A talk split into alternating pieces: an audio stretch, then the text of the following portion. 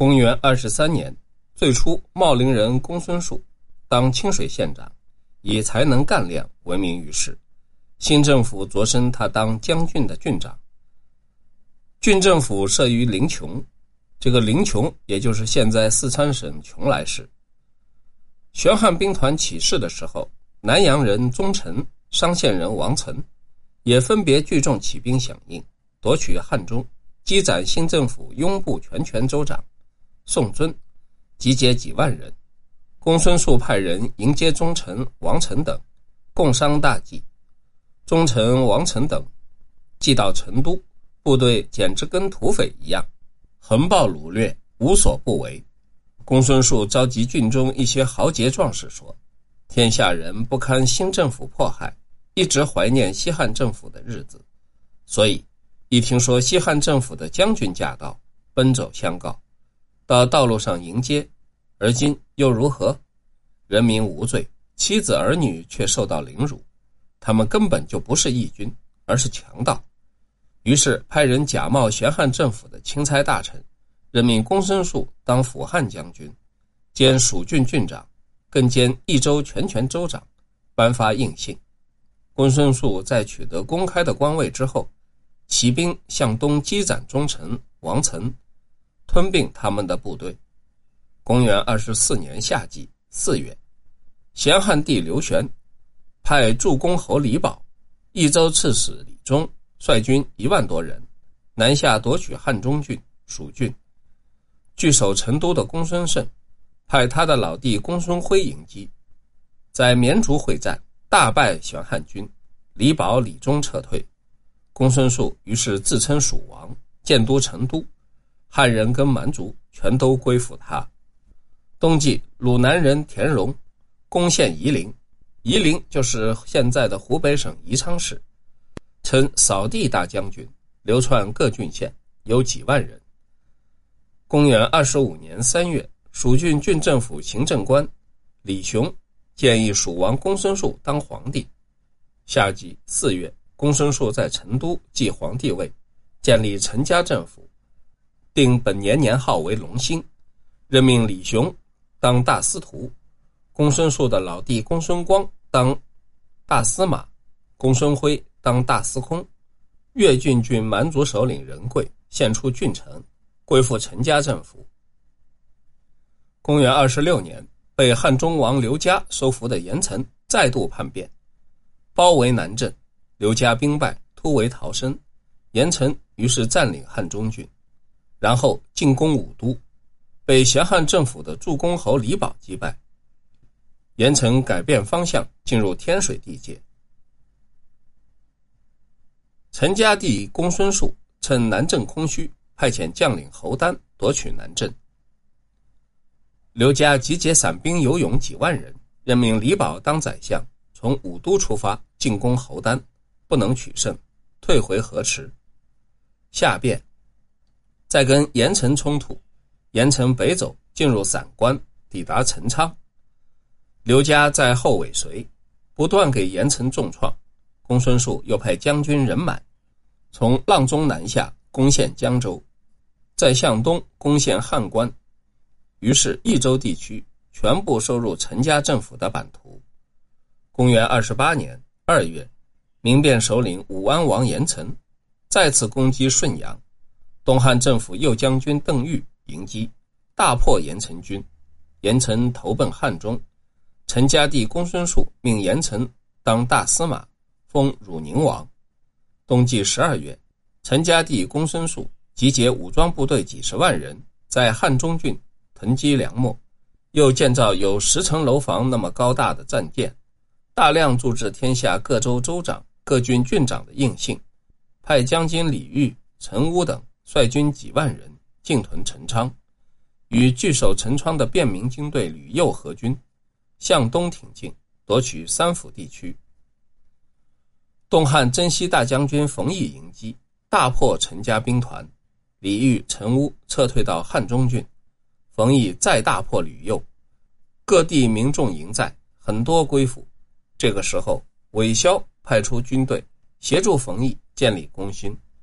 韦骁上书刘秀报告军情，陈家弟公孙述数次派出将领大军进攻三府，韦骁跟冯异联合出兵，共同击败敌人攻势。公孙述派遣使节前往天水郡，送上大司空福安王的印信给韦骁，韦骁诛杀使节，并出军进击。于是陈家有侧顾之忧，不能再有军事行动。公元二十九年。东汉征南大将军陈鹏攻陷周成王田荣的根据地夷陵，田荣逃亡，投奔陈家帝国。陈鹏俘虏了田荣的妻子儿女，跟全部家族以及部队几万人。陈家帝公孙述封田荣当义将王。陈鹏准备对陈家政府发动总攻击，只因长江三峡两岸粮食匮乏，而水势险恶，水运困难。于是命威鲁将军冯俊驻扎江州，都尉田弘驻扎夷陵，领军将军李玄驻扎夷道，自己则率领主力回到荆襄，扼守荆州要冲。一面派人通告已经归附的蛮族说，以请求中央政府封他们的酋长。公元三十年，陈家弟公孙述也好几次写信给刘秀。声明他的宝座早就建于神秘的谶言中，用于迷惑人心。刘秀回信给公孙述说：“神秘谶言书上的公孙指的是宣帝，代替西汉王朝的人，姓当涂，名高。阁下难道是高本人吗？而阁下又肯定你的奇异掌纹是一项祥瑞吗？王莽那一套把戏岂可以仿效？阁下并不是我的乱臣贼子。”只不过仓促之间，人人都想当君王而已。阁下年纪已老，而妻子儿女还小，不能帮助你，应该早日决定。最高神圣宝座，纯用人力，真不到手，请三思而行。信封上写：“公孙皇帝。”公孙述拒不答复。陈家骑兵都尉平陵人金韩向公孙述建议：西汉王朝皇帝刘邦在军中崛起。不知道有多少次大军溃败，几乎被捉被杀，然而他仍然重新集结、休养创伤，再度挑战。为什么？为的是前进而死，总比后退而死要好得多。韦骁享有大时代给他的恩惠，拥有雍州广大土地，兵马强壮，人民跟知识分子全都归附，威严传播山东。后来刘玄时代政治混乱。把得到的政权再度失掉，天下土崩瓦解，人民伸长脖子盼望太平。韦骁不能抓住这个机会向东进军，争取国家最高权力，却打算退一步当西方的霸主。尊敬儒家学者，招揽宾客隐士，裁减武装部队，放弃战斗训练，低声下气，侍奉东汉政府，竟然自以为他就是姬昌在世。而今东汉皇帝刘秀把韦骁抛到脑后，专心在东方扫荡群雄，四分天下，东汉政府已有其三。然后派出秘密使节，策动内部背叛，使西周的英雄豪杰一心向往山东，是以五分天下，东汉政府已有其四。如果向西发动攻击，韦骁必定溃败。天水郡如果平定，则九分天下，东汉政府已有七八。陛下仅以凉州的财富，对内奉养皇帝、皇宫、皇族，对外供应武装部队，人民负担过重，愁苦悲哀，无法活命，恐怕发生王莽那种内部自己溃烂的局势。以我愚昧的意见，认为应该趁着天下仍然混乱，英雄豪杰仍然野心勃勃，所以。罗志招请的时候，出动精兵，命田荣挺进到江陵，控制长江的上游，依靠巫山的险要，严密防守，号召故吴王国、楚王国人民，则长沙以南土地必然望风来降。再命严城率大军从汉中郡出发北上，平定三府，则天水、陇西二郡自然臣服。如果这样的话，将引起天下震动。才可以开创有利的形势。公孙述询问文武官员，博士吴助说：“激发讨伐商政府八百个封国国君不约而同的集结孟津，然而仍分别撤退，等待上天的旨意。从来没有听说过没有邻国的协助就能出兵千里之外的怪事儿。”金寒说：“刘秀一开始时，并没有一尺土地的凭借，而能驱策的又是一群乌合之众。然而冲锋陷阵，所向无敌。我们不迅速抓住机会夺取功业，却坐在这里大谈激发的道理，这正是韦骁想当西方霸主的翻版呐。”公孙述认为金韩有理，打算动员所有的武装部队，包括首都成都的野战军和屯垦部队。以及山东流亡客组成的外籍兵团，命严城、田荣分别出发，跟汉中郡驻屯军合并，同时进击。可是全国的重要官员跟公孙述的老弟公孙光一致认为，不应该倾全国之力用到千里之外，以求一决胜负，竭力阻挠。公孙述只好作罢。严城、田荣也了解不是久安之局。要求拨付给他们部分兵力，准他们立功。可是公孙述始终疑虑，不能接受。陈家政府中只有公孙皇族才能当权。公孙述下诏废除铜钱，改用铁钱。货币制度破坏，交易停顿，人民苦不堪言。公孙述虽已当皇帝，但事事都要亲自处理，连最细小的地方也要过问。跟他当初当清水县长时一样，最喜欢改变郡县官名。他年轻时当过西汉王朝的宫廷禁卫官，对西汉王朝政府官场作业情形十分熟悉，所以当了皇帝后，立刻摆出架势，出宫入宫都用法驾。法驾也就是大驾，天子的卫队，有御车四十六辆，以及各式各样的旗帜。由首都市长、首都县长、首都警备区司令作为前导，威风凛凛。大旗上绣着鸾鸟，骑兵上的枪杆上都挂着牦牛尾。又封他的两个儿子当亲王，把建委、广汉两郡划给他们作为封国。有人规劝他说：“事情成败还不能预料，战士们沙场上血战还没有封赏，竟然先封儿子当王。”表示陛下并没有更大的志向，公孙述不接受，高级官员们开始怨恨。三月，陈家弟公孙述命义江王田荣西出江关，集结他的旧友部众，准备攻取荆州，但不能取胜。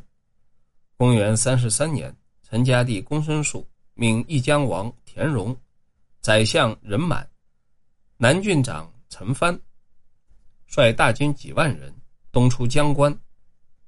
先行击败东汉威鲁将军冯俊，在一连攻陷乌县、夷道、夷陵，进居荆门山、虎牙山，横亘长江，兴建桥梁、碉堡、城楼，用树木石头投入江中，断绝船舶航道，在连山结营，阻塞陆路，企图阻止东汉水陆攻击。公元三十五年春季三月。东汉征南大将军陈鹏进驻荆襄，几度攻击陈家帝国义江王田荣等，不能取胜。刘秀派大司马吴汉率领朱汝将军刘龙等三位将领，征发荆州武装部队六万人，骑兵五千人，跟陈鹏在荆门会师。陈鹏集结战舰数千辆，吴汉认为各郡派来的水手只会消耗粮食，准备遣散。陈鹏认为陈家兵力强大，坚决反对，向刘秀上书争取。刘秀下诏说：“大司马吴汉习惯陆战，不知道水战，荆门方面的事，全由征南大将军做主。”闰三月，陈鹏在军中招募攻击浮桥的战士，最先攀登上的有优等奖赏。偏将军鲁齐挺身而出，组织特别突击队，攻击开始时。东风阵列，鲁奇率领突击队小艇在长江逆流而上，直冲浮桥。不料桥柱上布满铁钩，把小艇勾住，进不能进，退不能退。鲁奇唯有做殊死战，把火炬掷上浮桥，火势在狂风下迅速燃烧，不能遏制。陈家守军指挥部所在的桥楼在火舌中崩塌。陈鹏率主力舰队顺风进击，所向披靡。陈家守军混乱，落水淹死的有好几千人。陈鹏在战场上斩陈家大将人满，生擒陈蕃。陈家义将王田荣撤退到江州，继续固守。陈鹏奏请任命刘龙当南郡郡长，自己则率领抚威将军张公、骁骑将军刘英，长驱直入，进逼江关。下令士兵不得奸淫烧杀，所经过的郡县人民都奉献牛肉美酒，慰劳大军。陈鹏一律推辞，不予接受。人民大喜过望，争着打开城门投降。刘秀下诏，命陈鹏代理益州全权州长，夺取某郡，就任命某郡郡长。军事向前推进，必须离境时才把郡长职务交付给后面接防的将领。州政府官员由陈鹏在军中遴选。陈鹏抵达江州，因江州城池坚固，粮食充足，恐怕难以迅速攻陷，于是采用蛙跳战术。刘逢俊对江州执行包围任务，而亲自率领大军直指垫江，攻取平曲，掠夺淘米数十万担。吴汉这个时候驻屯榆林，得到陈鹏的捷报，率军趁隐蔽战舰。继续前进。